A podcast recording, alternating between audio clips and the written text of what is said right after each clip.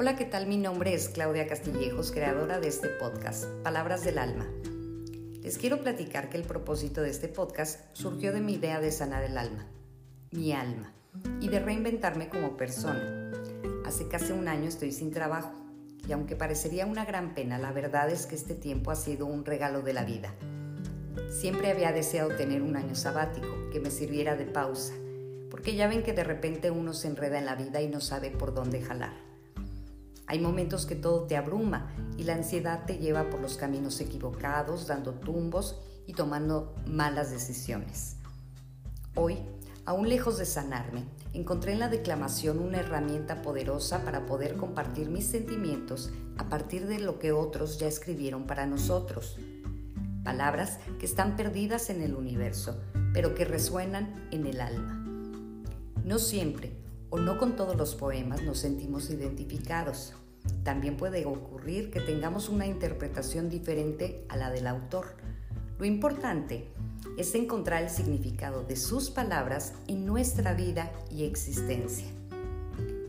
Les quiero aclarar que no soy una experta en, literatura, simplemente encontré en mi voz un elemento agradable para transmitir emociones universales. Espero les gusten estas aportaciones. Me gustaría iniciar con un poema que encontré recientemente y que al leerlo me vi reflejada. Su título es Bienvenida del poeta y periodista uruguayo Mario Benedetti. Y lo que me atrajo fue que este poema es una manera de hacer referencia a la distancia entre las personas. Habla sobre la nostalgia y la añoranza del ser amado Habla también de un cambio, de cómo las personas cambian en el tiempo y por las circunstancias, de cómo la vida nos hace madurar y fortalecernos. En estos tiempos de cuarentena seguramente muchos se han fortalecido y han podido reflexionar, interpretar y replantearse lo que es y será de ellos. Y esto fue lo que me condujo a leerlo, grabarlo y hacer este podcast.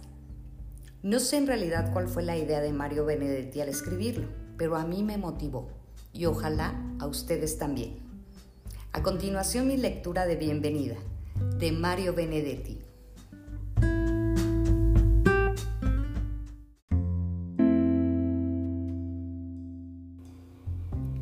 Se me ocurre que vas a llegar distinta, no exactamente más linda, ni más fuerte, ni más dócil, ni más cauta tan solo que vas a llegar distinta, como si esta temporada de no verme te hubiera sorprendido a ti también. Quizá, porque sabes cómo te pienso y te enumero. Después de todo, la nostalgia existe. Aunque no lloremos en los andenes fantasmales, ni sobre las almohadas de candor, ni bajo el cielo opaco, yo nostalgio, tú nostalgias, y cómo me revienta aquel nostalgia. Tu rostro es la vanguardia. Tal vez llega primero, porque lo pinto en las paredes con trazos invisibles y seguros. No olvides que tu rostro me mira como pueblo, sonríe, y rabia y canta como pueblo. Y eso te da una lumbre inapagable. Ahora no tengo dudas. Vas a llegar distinta y con señales, con nuevas, con hondura, con franqueza. Sé que voy a quererte sin preguntas.